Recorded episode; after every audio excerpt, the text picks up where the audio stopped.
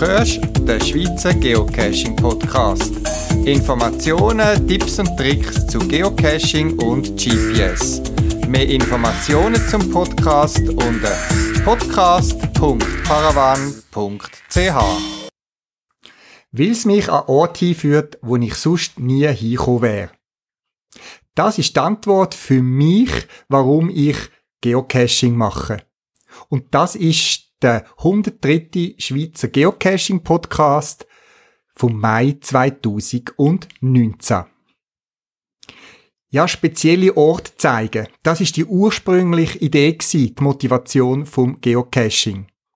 Das findet man auch, wenn man ein bisschen umschaut. Auch Kriterien zum Cache verstecken sollten sich ursprünglich primär um den Ort gedreht haben und nicht etwas einfach verstecken ich weiss, Geocaching hat sich verändert. Die einen suchen gerne Geocache, wie es Punkt sammelt, weil es farbige Bildchen alias Souvenirs sammelt. Für mich ist es das Drussensein und spezielle neue Orte zu entdecken, Erlebnis, die ich sonst nie gemacht hätte. Um das geht es auch in dem Geocaching-Podcast in der Ausgabe Nummer 103. Viel Spaß und Inspiration beim Zuhören.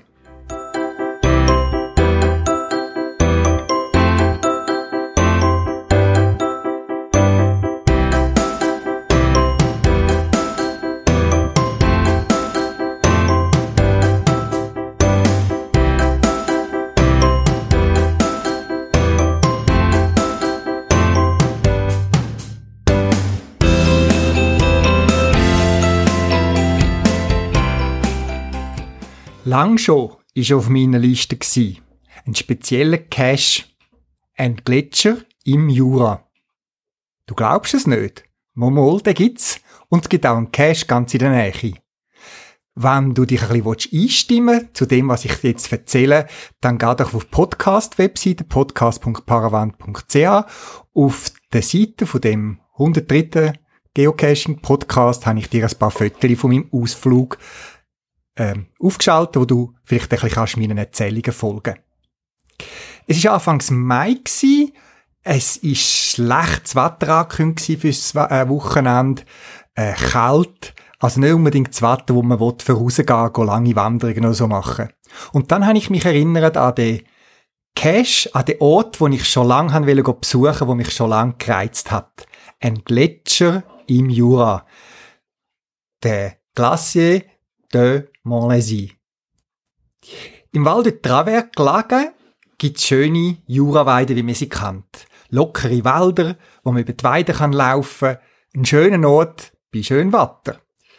Uns hat das aber nicht interessiert an dem Tag, auch wenn es wunderschön war, trotz Niederschläge in Form von Schnee und Regen.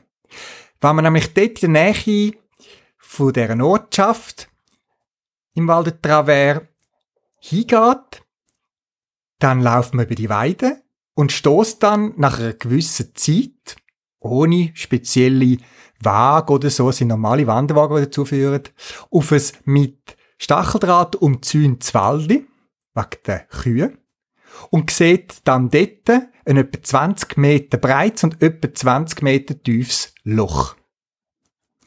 In dem Loch hat es immer noch Schnee vom Winter und was uns aber interessiert hat, ist der Gletscher, wo man dadurch erreicht. Wenn man nämlich dort runtergeht in das Loch, es hat ein Wagli mit einem Drahtseil gesichert und die letzten paar Meter hat es noch eine eisige Leiter, kommt man am Boden von dem Loch, wo es jetzt eben bei uns noch Schnee hat, und dann eine kleine Öffnung, wo man sich muss bücken und dann kommt man rein in eine grosse unterirdische Höhle, wo es einen Gletscher drin hat.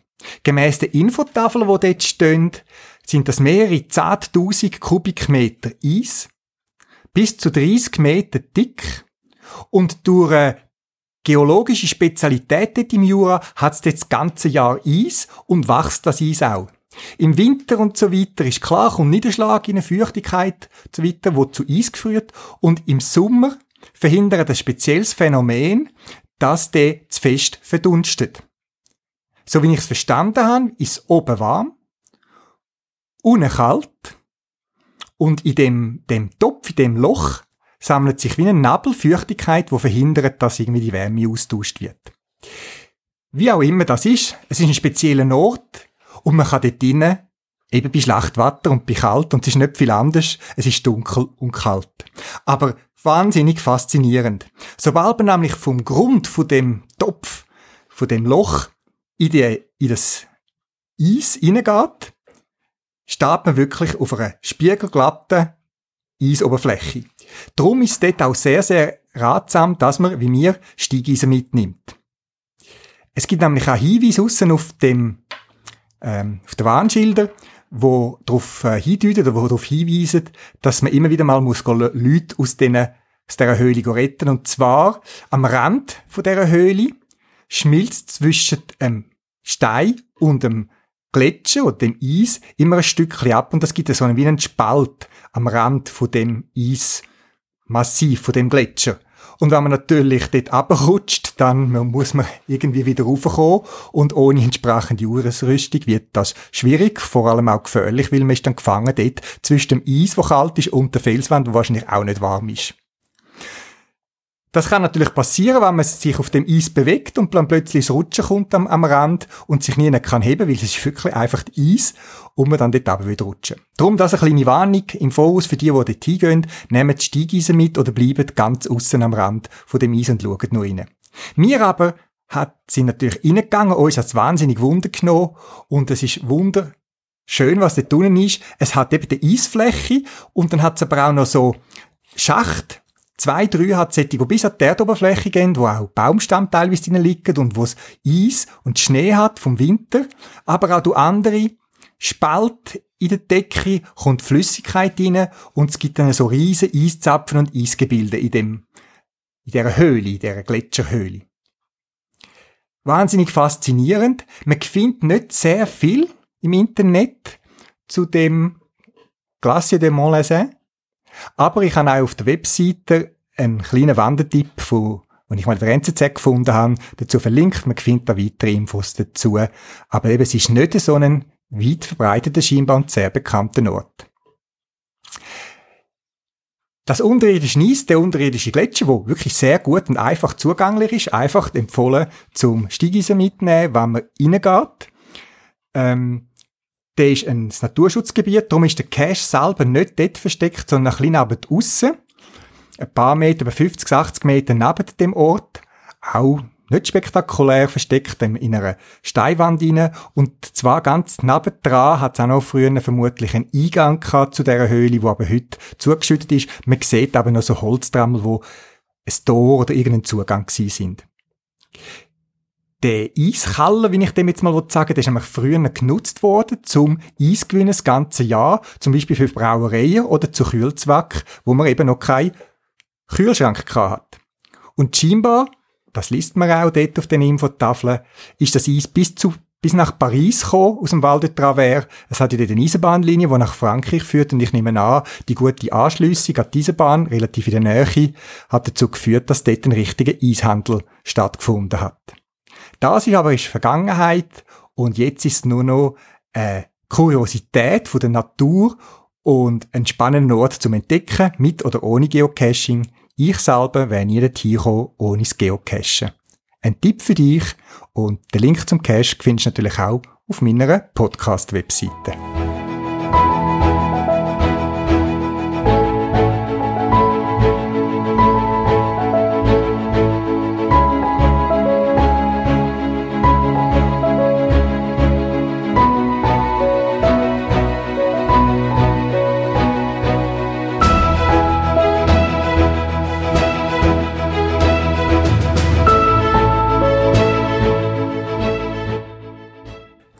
Eine nicht andere Diskussion bei den Geocacher ist die Frage, geht man mit einem richtigen GPS geocachen oder nimmt man das Handy? Ich schaue das nicht so eng an. Ich finde, das kommt auf die Situation drauf an. Ich selber, da stehe ich ja dazu, nutze gerne das GPS. Das Richtige, ich bin meistens mit einem Garmin Oregon oder einem 84 ST aktuell unterwegs, wegen der langen Batterielaufzeit und der Robustheit bei Regen und gegen Stöße und so weiter. Weil die Cache, die ich mache, die sind meist äh, Wanderungen oder längere Touren und so weiter und meistens nicht im Stadtgebiet. Aber wenn ich spontan unterwegs bin, wenn ich das GPS nicht dabei habe, auch wenn ich geschäftlich mal neu bin, dann greife ich gerne aufs Handy zurück. Aber Smartphone hat eben die Limitierung mit der Akkulaufzeit. Der GPS-Empfänger braucht viel Strom und zieht eben an der Batterielaufzeit, der Akkulaufzeit. Und darum kann ich viel Geocache, wo eine Powerbank oder Ersatzakkus oder was auch immer mitnehmen. Jetzt, es gibt noch eine dritte Lösung, und zwar kann man ja die beiden Welten mischen, Garmin und Smartphone. Und zwar gibt es nicht so ein bekanntes Gerät von der Garmin, das nennt sich Glow 2. Das Gerät ist ein kleines Schachtel, etwa 8 cm lang, 4 cm breit und etwa 2 cm dick und beinhaltet einen richtigen, robusten, guten GPS-Empfänger. Er empfängt GPS ungelost und kann eben auch im Gegensatz zu anderen, anführungszeichen billigen ähm, GPS-Empfänger, die in Smartphones teilweise verbaut sind, auch viel mehr Satelliten empfangen und ist auch eben ein bisschen optimierter für den GPS-Empfang. Das Gerät hat Bluetooth-Schnittstelle und die Anwendung ist folgende und ich erwähne das, weil ich in letzter Zeit viel geocache, dass das Gerät bei mir bezogen haben im Shop dass äh, man das Gerät zum Beispiel kann in den Rucksack tun oder in die Seitentasche und es einfach laufen lässt und es per Bluetooth quasi GPS-Daten ans Smartphone oder iPhone schickt. Bluetooth-Verbindung braucht einiges weniger Strom als der GPS-Empfänger im Smartphone und darum hebt das viel länger. Das heißt, man kann mit dem Handy viel länger unterwegs sein und hat meistens auch einen besseren GPS-Empfang, weil das Garmin Glow 2, das ist eben optimiert für GPS-Empfang. Es tut da viel mehr als ein normales Smartphone mal ähm, GPS-Position aktualisieren, so im Schnitt bis zu 10 Mal. Und wenn ein äh, Smartphone, die Verbindung, in der Lage ist, das so häufig zu aktualisieren, dann haben die also sehr genaue, laufend aktualisierte GPS-Position. Das kann man, bei gewissen Smartphones kann man das wirklich spüren, dass das besser ist. Und eben, der grösste Vorteil, den ich gesehen ist, es läuft mit einer Akkuladung 13 Stunden. Das heißt, man kann das Gerät laden mit USB, wenn man die heißt, hat einen Akku drin, ähm, legt das bei sich eben in den Rucksack oder in die Tasche und kann mit dem Smartphone, mit der üblichen Laufzeit, wie man es sich gewöhnt ist, wenn man nicht gar geocachen, kann man unterwegs sein. Das ist eine Empfehlung vielleicht für den einen oder anderen, der mit dem Problem kämpft, dass er gern mit dem Handy unterwegs ist oder am iPad, das habe ich auch schon gehört, aber eben mit der Akkulaufzeit ein bisschen zu Kampf hat. Da gibt es die Variante eben, dass man das Garmin Glow 2, wo knapp 100 Franken kostet, sich beschafft, äh, beschafft und dann sehr lang kann unterwegs sein und eine sehr genaue GPS-Position auch unter erschwerten Bedingungen hat.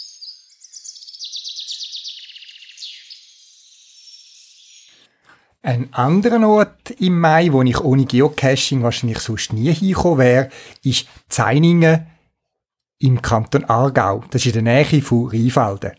Ein schönes Netz Dörfli, aber jetzt nicht ein Ort, wo ich irgendwie würde das Wochenende verbringen oder wo bekannt ist für irgendwelche Sehenswürdigkeiten oder mir nicht bekannt. Aber, und das ist das Besondere, es hat eine tolle Cache-Serie dort. Auch eine, die ich schon lange bei mir auf der To-Do-Liste hatte. Und erst, wo ein anderer Geocacher mir gegenüber dir wieder mal erwähnt hat, habe ich gedacht, oh, doch, das wäre etwas zum machen. Und so war es an einem schönen Maitag, wo es wirklich schönes Wetter war, bin ich mit einem Kollegen dort losgezogen und habe die Runde gemacht. Es ist eine Cache-Runde aus 24 Cache bestehend, wo es eingebettet ist in eine Geschichte um Räuber, wo man muss fangen. Die Räuber haben die Fastkasse vom Dorffast, von einem Anlass gestohlen und man hat müssen die Dinge festmachen. Spuren sichern, Indizien sammeln und die Bande am Schluss überführen. Und das ist nicht nur eine spannende Geschichte, sondern auch eine super cool gemachte Geocaches. Man ist, wir jedenfalls, sind etwa fünfeinhalb Stunden unterwegs gewesen. Es sind etwa zwölf Kilometer, wo man zurücklegt. Wir haben das ganz gemütlich spazieren gemacht und wie es so ist beim Cashen mit guten Freunden, ähm, man plaudert und redet und bei uns ist so passiert, dass wir ein, zweimal sind wir äh, sogar am Cash, am nächsten vorbeigelaufen, weil wir so vertieft ins Gespräch gewesen sind. Die Cash-Runde ist empfehlenswert und wenn ich jetzt schon anfangen zu erzählen, wird es schon schwierig, weil das würde der den Reiz nehmen, das müsst ihr selber erleben. Die Caches sind teilweise handwerklich super gut gemacht, verblüffend, sie zaubern einem ein Lachen aufs Gesicht, machen manchmal eine kleine Herausforderung, wie man jetzt zu der, zum Logbuch kommt und man wird bestens unterhalten. Eine Runde, die ich auch für Familien mit Kind nur kann empfehlen. Es ist absolut abgesehen von der Länge, kein Problem, es hat keine gefährliche Stellen und so weiter, aber Unterhaltung pur für die ganze Familie. 24 Cash, das ist doch einiges und es ist nicht als Multicache gemacht, sondern es sind Einzelcaches. Da kann man jetzt teilter Meinung sein, ob das gut oder schlecht ist. Es sind 24 Cash, wo man sich immer muss eintragen und die einen sind wirklich sehr gut, super ausfallend, hervorragend, wirklich hervorragend gegenüber anderen. Ein paar Cash sind ah, für Standard-Caches auch gut gemacht und die Indizien oder Teil von der Geschichte sind noch immer ein Teil von der Caches abgehandelt worden. Ein paar sind einfach die Stages gewesen, wo man irgendetwas äh, gefunden hat, teilweise für den Final Cache, aber nicht Teil von der Geschichte. Wie gesagt, eine sehr empfehlenswerte Runde, Zeinigen im Kanton Aargau. Cache-Runde heisst Zeiniger Berg. Schaut euch die an. Natürlich habe ich auch die auf auf der Podcast-Webseite verlinkt, sodass ihr gerade zum Bonus kommt, wo natürlich am Schluss das grande Finale ist, wo man wirklich muss sagen, Hut ab und cool gemacht.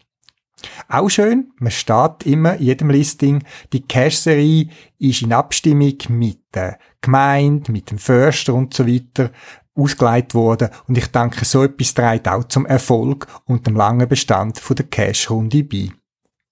Geht vorbei, sammelt viele Ideen für eigene Cash vielleicht. Ihr findet dort sehr viel Anregungen und tolle Cash, abwechslungsreich für die ganze Familie.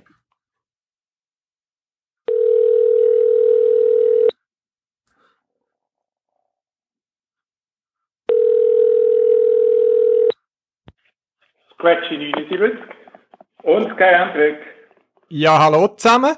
Äh, jetzt haben wir gerade mit euren Geocaching-Namen abgenommen. Zwei ein spezielle Namen. Erklärt doch, wie eure Namen zustande gekommen sind.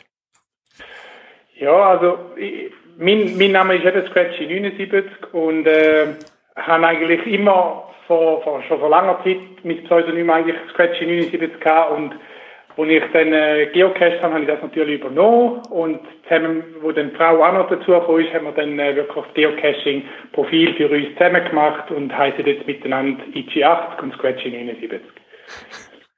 Gut, das wäre der Andreas gewesen und der Erich. Jawohl, bei mir ist äh, Synonym mit der Frau und mir. Das Bild drei Buchstaben vom Nachnamen und dann, äh, das ist die Endung vom, Form, äh, vom Nachnamen, ist SKY und dann ist die ersten drei Buchstaben von der Frau ihrem Namen und die letzten drei Buchstaben von meinem Vornamen und das hat für, eine, für uns äh, für ein gut tönbares Kajentrik äh, ein Synonym gegeben, das wir dann genutzt haben zum Geocachen. Ist immer spannend, wie ein Geocaching-Namen zustande kommen. Auf jeden Fall, eure sind jetzt erklärbar. Aber wir telefonieren nicht wegen euren Geocaching-Namen, sondern ihr seid die Owner von der Cache-Runde Zeiniger Berg zwischen den Bad Säckingen und Rheinfelden in der Gemeinde Zeinigen gelegen. Ähm, aber stellt euch doch zuerst mal kurz vor, wer sind ihr und wie sind ihr zum Geocachen gekommen und wann? Eben, äh, mein, äh, wir sind mit meiner Frau zusammen IC8 und Scratchy 79. Äh, ich habe vor ungefähr fünf Jahren mal ein bisschen ins Geocaching hineingeschnuppert. Ich muss aber zugeben, es ist am Anfang nicht gerade eine Liebe auf den ersten Blick gewesen.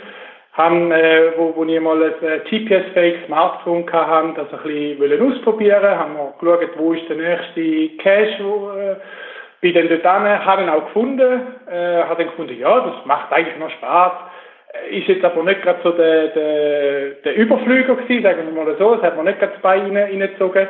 Hat dann später äh, meine Frau äh, auch ein bisschen auf das äh, Spiel aufmerksam gemacht und sie ihnen erklärt, sind dann auch miteinander mal ein bisschen schauen. Und so sind wir eigentlich immer mehr drin gekommen und äh, wo wir dann das auch wirklich in den Ferien äh, schlussendlich gemacht haben, sind wir wirklich immer, immer fanatischer geworden mit, mit Geocache. Und ich glaube, seit wir jetzt in die Nordwestschweiz gezügelt haben und äh, Skyantrik kennengelernt haben und auch ab und zu mit ihnen wirklich gehen, gehen, gehen, gehen cachen, äh, sind, wir, sind wir sehr, sehr gern am Geocache und, und, und äh, machen das auch sehr, sehr gern. Und da hat äh, äh, der Andreas gerade die Überleitung gemacht zu uns. Ich habe das Geocaching einmal auf einer Schnuppertour in äh, Deutschland, in, auf einer Geschäftsreise, mal kurz kennengelernt, wo mir das einer erzählt hat. Bin ich mit ihm auf die Tour, haben wir dort nicht viel dabei gedacht und äh, eben ein paar Jahre später zügeln da unsere Nachbarn, Andreas äh, und äh, die waren zu uns und haben dann da ein erzählt von dem, von ihrem Hobby und äh, weil Antonio und ich immer im äh, Gelände aussen schon uns bewegt haben und auch gerne reisen, haben wir das Gefühl ey, das ist eine coole Sache. Haben da ein bisschen zugeschaut und relativ schnell hat uns dann der Ärmel reingenommen, weil wir haben da regelmäßig äh, Touren gemacht zusammen und so mit vier, selbst vier unterwegs pläuderle, Cash suchen, jeder kann seine Skills da ausbringen. Das hat dann eigentlich einfach wirklich dazu gebracht, dass wir da absolut Fan geworden sind und eben auch jetzt auf, der ganzen, auf dem ganzen Erdball überlegen, wo wir schauen, findet man da irgendeinen Cache, hat es da einen versteckt oder nicht. Dazu möchte ich vielleicht noch ganz kurz eine Ergänzung geben. Äh, wir sind ja selbst dritt bei dieser Zeiniger Runde und wir möchten da unseren Kollegen, der Heli 4314, nicht ganz vergessen. Er ist im Prinzip äh, ein Cacher aus der ersten Stunde fast. Er hat da im August 2011 schon angefangen mit Geocachen, inspiriert durch seine Kollegen Doodles und er hat durch das natürlich von 2011 bis jetzt einen grossen Teil von deren Entwicklung mitgemacht. Auch mit einem ersten Geocache, äh, also mit einem ersten GPS-Gerät, ist er da in der Gegend umeinander äh, furzt und hat versucht, die Cache zu finden. Mittlerweile hat sein Aktionsradius natürlich auch einiges äh, erweitert und er ist auch, wie wir, einfach angefressen von dem tollen Hobby. Jetzt die spezielle Cash-Runde, wo wir jetzt an Zoff zu reden kommen, wie viel Cash haben ihr etwa gesucht oder schon respektive gefunden, wo ihr die ersten Cash ausgeleitet habt oder anfangen auszulegen? Und ist die einige Runde überhaupt eure erste Cash-Versuch? Oder haben die schon andere Cash ausgeleitet? Also, bei, bei uns ist es eigentlich so gewesen, ich habe zu meiner Frau äh, immer gesagt, du, wenn wir dann mal 100 haben, dann legen wir mal den ersten Cash aus. Bei 100 haben wir das noch nicht gemacht. Dann haben wir gesagt, ja, bei 500 machen wir es dann. Bei 500 haben wir es immer noch nicht gemacht. Es ist dann schlussendlich wirklich, glaube ich, etwa zweieinhalbtausend äh, Cash ungefähr geworden. Ich habe die genaue Zahl nicht, nicht im Kopf, aber es ist ungefähr äh, auf dieser, auf dieser Hausnummer etwa haben wir dann eben auch äh, ein bisschen angefangen zu diskutieren mit dem, mit dem Erik und, und seiner Frau und sind dann auf die Idee gekommen, die, äh, äh die Runde zu machen. Und wie du gesagt hast, äh, die Zeiniger Runde ist wirklich, sind unsere ersten Casts, die wir geleitet haben, vom, also der Erik und von mir. Der Heli äh, hat vorher schon andere Casts ausgeleitet gehabt. Das ist auch der Grund, warum wir der Heli 3414 zu uns ins Boot genommen haben. Wir haben ja keine Ahnung gehabt, eigentlich, wie man das aufzieht. Und der Heli 314 hat da auch bei uns in der Region schon ein paar interessante Gäste für uns äh, im Dorf äh, platziert. Und haben gesagt, warum nicht? Wir machen es ja aus Anlass von dem Dorffest, werden wir etwas machen. Und äh, so haben wir eigentlich dann ihn ins Boot geholt, um äh, die Cash-Runde einfach mal schauen, was braucht es da dazu für die Cash-Runde. Mhm. Also eben auch für uns absolut die erste Cache, die wir gemacht haben. Mhm. Jetzt die Cache-Runde Zeinigenberg besteht aus 24 Caches, wo man quasi als Runde absolviert und am Schluss den Bonus findet, was eigentlich das Highlight der Abschluss ist. So viel sei da verraten. Äh, im Cache, und das finde ich schön, es gibt eine eingebettete Geschichte, es geht um eine Räuberbande zu fassen, wo die Kasse von einem Dorffast geklaut hat. Ist das Dorffast, wie ich jetzt gehört habe, der Ausschlag gewesen, dass ihr angefangen habt mit der Cash-Runde oder habt ihr einfach so lange keine äh, andere Idee gehabt? Äh, jein. Also, die Idee ist eben geboren, wir haben regelmäßige Touren mit Rich und Scratches machen und haben gesagt, jetzt sollten wir doch auch einmal etwas machen.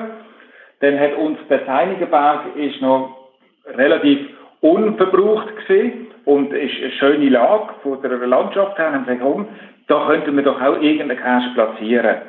Und äh, dann haben wir immer wieder gesagt, wir sollten, wir sollten. Und dann hat dann Antonia plötzlich das Gefühl komm, aufs 800-Jahr-Fest, da machen wir es.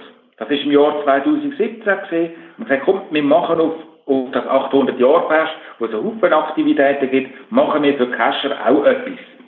Das ist eigentlich der Initiator gewesen, dass wir gesagt okay, anfänglich haben wir einfach eine, Runde geplant, einmal schnell mit Abstand, wo könnten wir die Cash platzieren, sind die einmal ablaufen und haben die Geschichte eigentlich noch nicht ganz im äh, Kopf gehabt. Sondern am Anfang ist eine normale Radiorunde, wie wir sie zur Ausfahrt gesehen haben. Mit, der, äh, mit dem Ablaufen und dann eigentlich auch mit der Station 1 äh, habe ich doch als technischer Freak gesehen, oh, da können wir etwas basteln, das ist da, da will ich einen Cash machen, einen speziellen. Und das ist dann auch der Impuls gewesen, wo dann äh, eine gewisse Geschichte instand gekommen ist mit dem ersten Cash. Also kann man sagen, die Station 1 ist entstanden und aus der Station 1 ist der Initiator dann gewesen, eigentlich für die Geschichte von der ganzen Runde. Die hat sich dann auch über die über mehrere Cash-Sonntage immer wieder entwickelt. Da haben wir unsere einzelnen Tradis, wo wir schon im Kopf haben, plötzlich einfach umkreieren, umgestalten, so dass sie dann eben doch auch noch einen Teil in Geschichte, wo plötzlich mehr und mehr Dynamik bekommen hat, reingepasst haben. Ja, jetzt vom Moment, wo die Antonia scheinbar die Idee hat, jetzt komm aufs Zeinigenfest oder was das immer fürs Dorffest war, machen wir Cash-Runde äh, bis und mit der Eröffnung. Wie lange, wie viel Zeit ist da verstrichen? Was ist da, äh, ja, wie lange haben die da gehabt, oder? Also sch schlussendlich ist die, ist die ganze Planung und Umsetzung ungefähr ein Jahr gegangen. Mhm. Und äh, es ist wirklich so gewesen, gewisse, gewisse Dosen hat man wirklich auch schnell eine Idee gehabt, was man macht und auch sehr, sehr schnell dann auch umgesetzt gehabt, auch dank, dank gewissen Beziehungen und einem guten Netzwerk von, vom Heli, vom Erik und, und auch von mir. Äh, andere Dosen, wie auch zum Beispiel der, der, der Bonus, äh, der hat wirklich sehr, sehr viel Arbeit, auch äh, einfach vom, vom Handwerklichen her gemacht. Und äh, ich glaube, für den Bonus haben wir, haben wir fast etwa ein halbes Jahr gebraucht. Da ist auch noch mein Vater involviert gewesen. Aber schlussendlich ist wirklich auf in, in, in verschiedensten Gesprächen, in äh, verschiedensten Runden hat man wieder eine Idee gehabt, ja, so könnte man es noch schöner machen, so könnte man den Cache auch noch verbessern und das wäre doch auch eine tolle Idee, bis dann schlussendlich dass die ganze Runde so gestanden ist, wie sie jetzt eigentlich da steht. Ich darf einfach noch vielleicht noch ergänzen, eben, weil äh, die Runde, wir haben uns ja keinen Zeitdruck, also klar, wir haben Zeitdruck gehabt vom Zeiniger Fest, wo wir haben wollen, ein, ein Festchen machen aber durch das wir in den Vorverhandlungen oder eben auch gesehen haben, da hat uns der Heli ganz klar gesagt, wir müssen bei einem so einem äh, Umfang, müssen wir natürlich die Betroffenen, eben wie Landeigentümer, Gemeinde, mit ins Boot nehmen. Und das hat natürlich im Prinzip auch gedauert, weil Ämter, die haben immer ein bisschen eine andere Gangpace wie wir. Und äh, durch das haben wir natürlich auch immer wieder zwischen ihnen Zeit gehabt, an unserem Cash zu fehlen. Jetzt, ihr schreibt schon im Listing und du hast es erwähnt, dass die ganze Cash-Runde ist mit Bewilligungen von verschiedenen Involvierten ähm, entstanden. Das heißt, sie haben Landbesitzer Bewilligung eingeholt, die Gemeinde ist scheinbar involviert gewesen, der, glaub's, der Kreisförster. Wie aufwendig ist das gewesen und wie fest haben die überhaupt müssen erklären, was Geocaching ist und was sie machen wollen? Oder haben die Leute schon gewusst, was Geocaching ist, was sie da erwartet? Oder für was es Bewilligungen geben? Äh, ja, jein. Es ist äh, der Befürworter wieder, also Gemeinde, wir haben auf der Gemeinde haben wir einen äh, Gemeindeverwalter, der auch Geocachen tut. Der hat natürlich sicher im Hintergrund als Kollegen in der Gemeindeverwaltung können äh, noch supporten und erklären, was Geocaching ist. Das ist sicher eine grosse Hilfe, dass jemand im Gemeinderat war, der da auch äh, eine Ahnung hat vom äh, Geocachen. Aber trotzdem äh, ist eigentlich auch ein grosser Aufwand ist mit dem Jäger, äh, also zuerst mit dem Förster und dann auch schlussendlich beim Auslegen haben wir gemerkt, wer wir vergessen haben, das sind die Jäger, die auch gemeint hat, da eigentlich nicht an die Jäger denkt. Und schlussendlich haben wir dann ähm, mit den Jägern noch die intensivste Absprache gehabt und auch ein bisschen Überzeugung, was wir hier machen wo äh, am meisten Zeit gebraucht hat, oder? Mhm. Weil die sind am skeptischsten auf die ganze Runde. Aber wenn wir sie auch im Listing haben, haben wir denen versprochen, dass wir schauen, in der Dämmerung und Nacht keine Aktivitäten.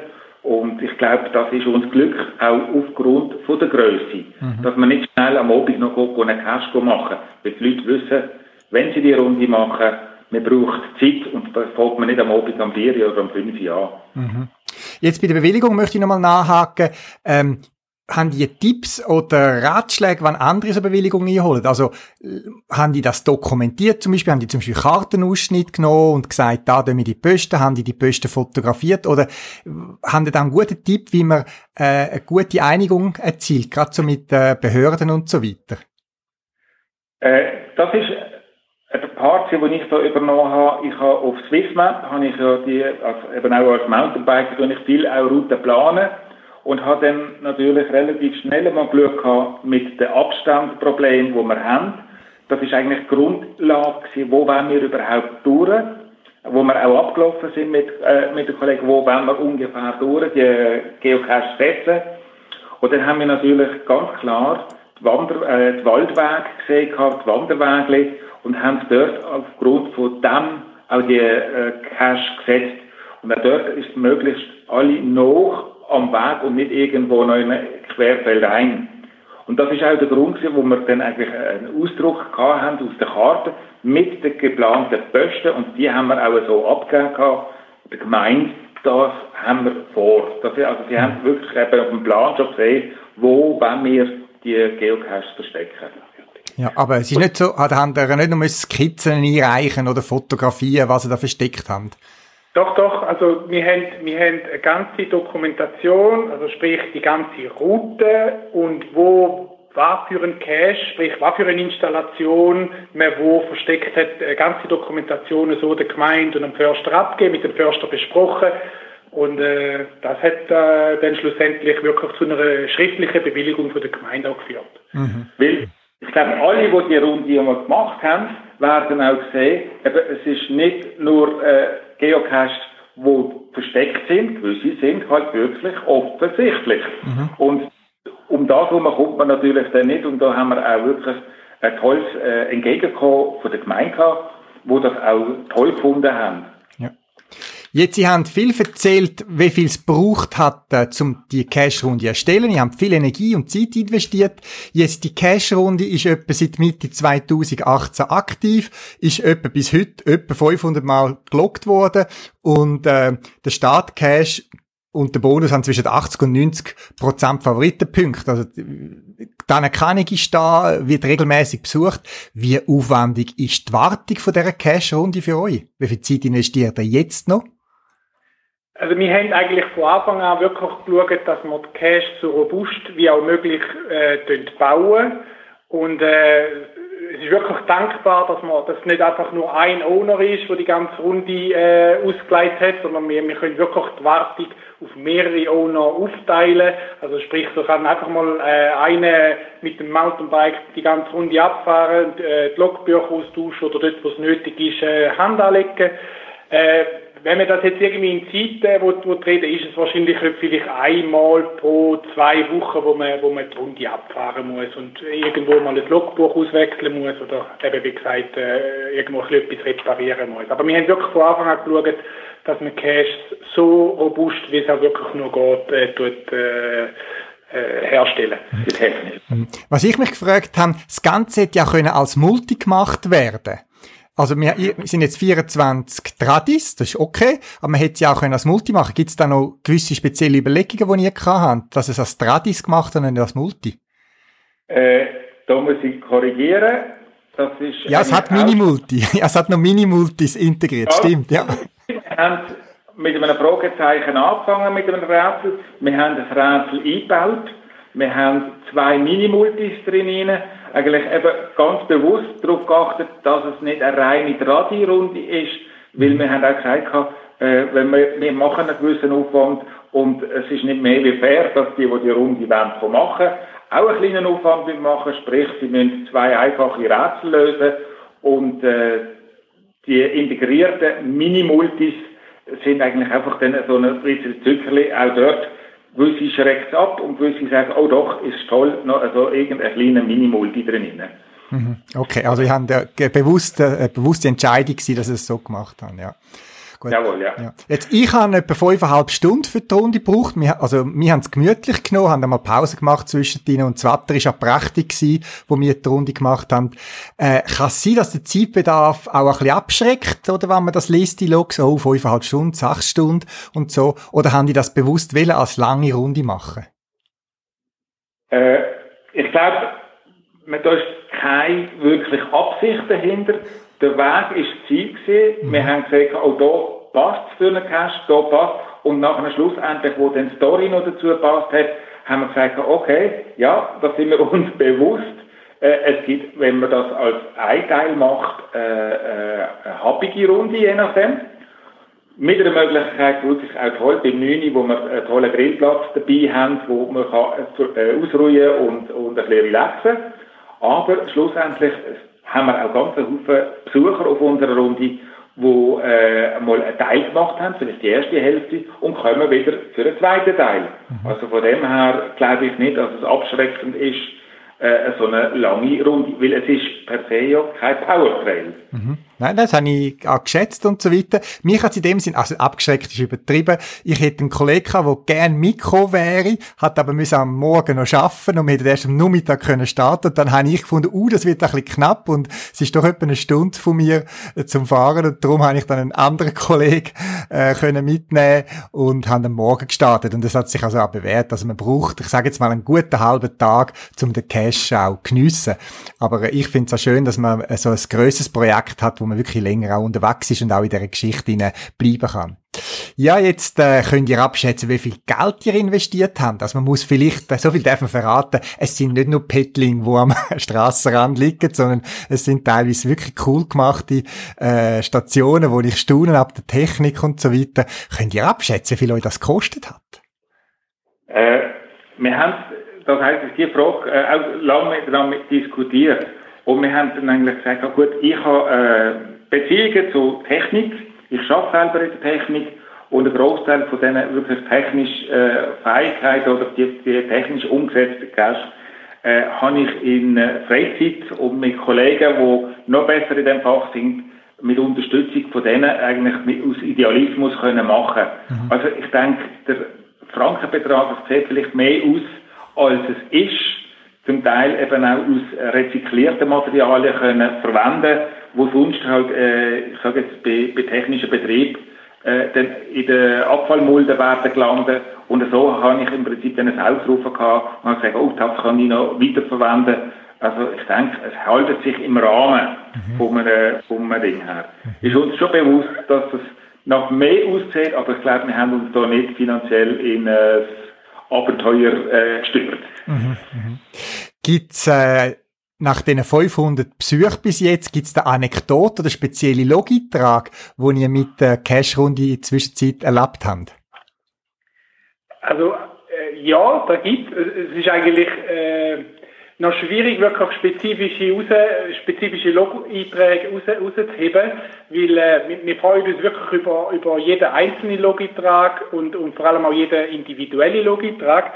Ähm, ich hätte jetzt irgendwie eine Anekdote aus der Mache von der ganzen Runde, also das ist nicht ein spezifischer Logitrag, sondern mehr, wir haben eigentlich einen Cache schon äh, aufgestellt ausgeleitet und dann ist wirklich ein, äh, ein Wanderer dort durchgelaufen und äh, hat, äh, ja, hat äh, mitgenommen und schlussendlich auf der Gemeinde abgegeben, weil er das Gefühl hatte, äh, das gehört nicht da an, das äh, tut äh, gewisse Leute äh, verirren. Und wir haben dann wirklich das Telefon von der Gemeinde bekommen, eben auch dank dem, dass wir schon mit der Gemeinde in Kontakt sind.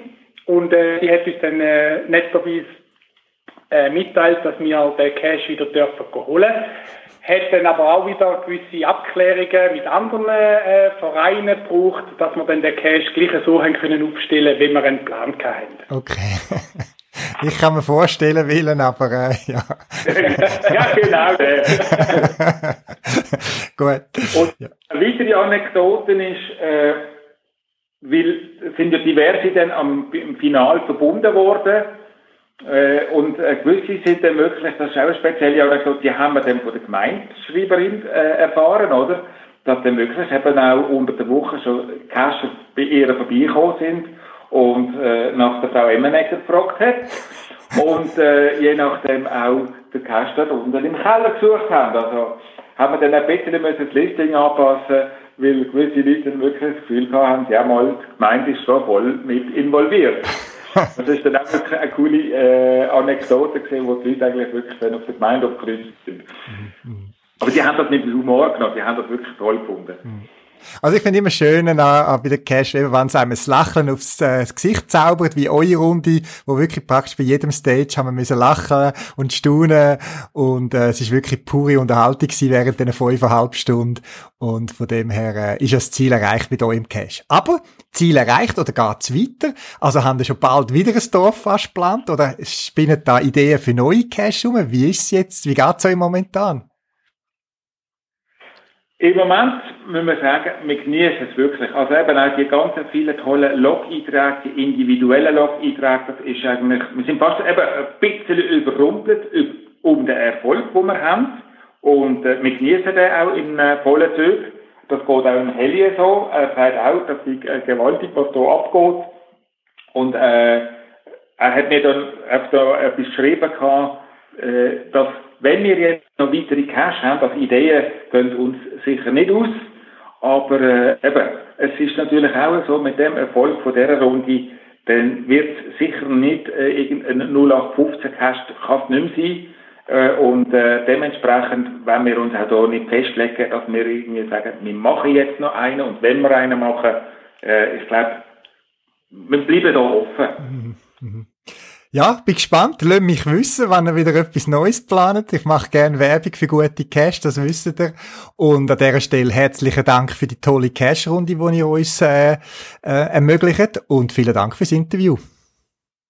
Vielen Dank für die Nachfrage. Und äh, wir hoffen natürlich, da, dass wir da mit unserem Interview noch ganz einen Haufen interessierte Räuberfanger auf Zeinigen können locken. Und auch dein Kollege, der dort nicht mit können kommen, vielleicht auch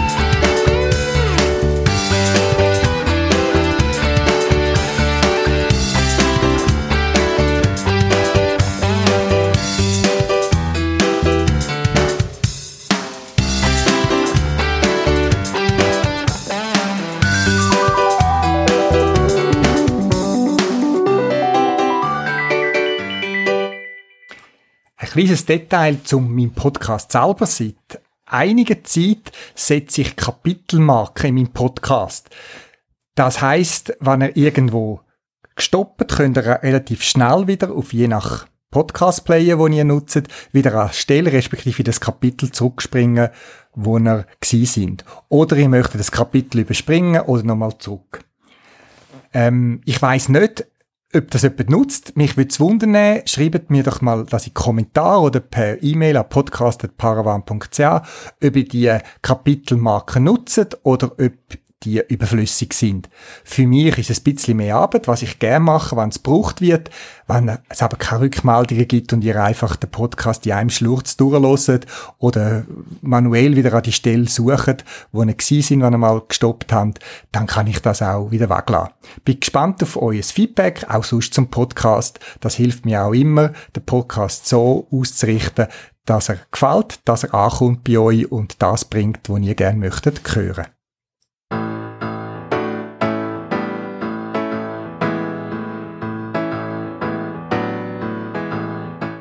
Das wär's für das Mal.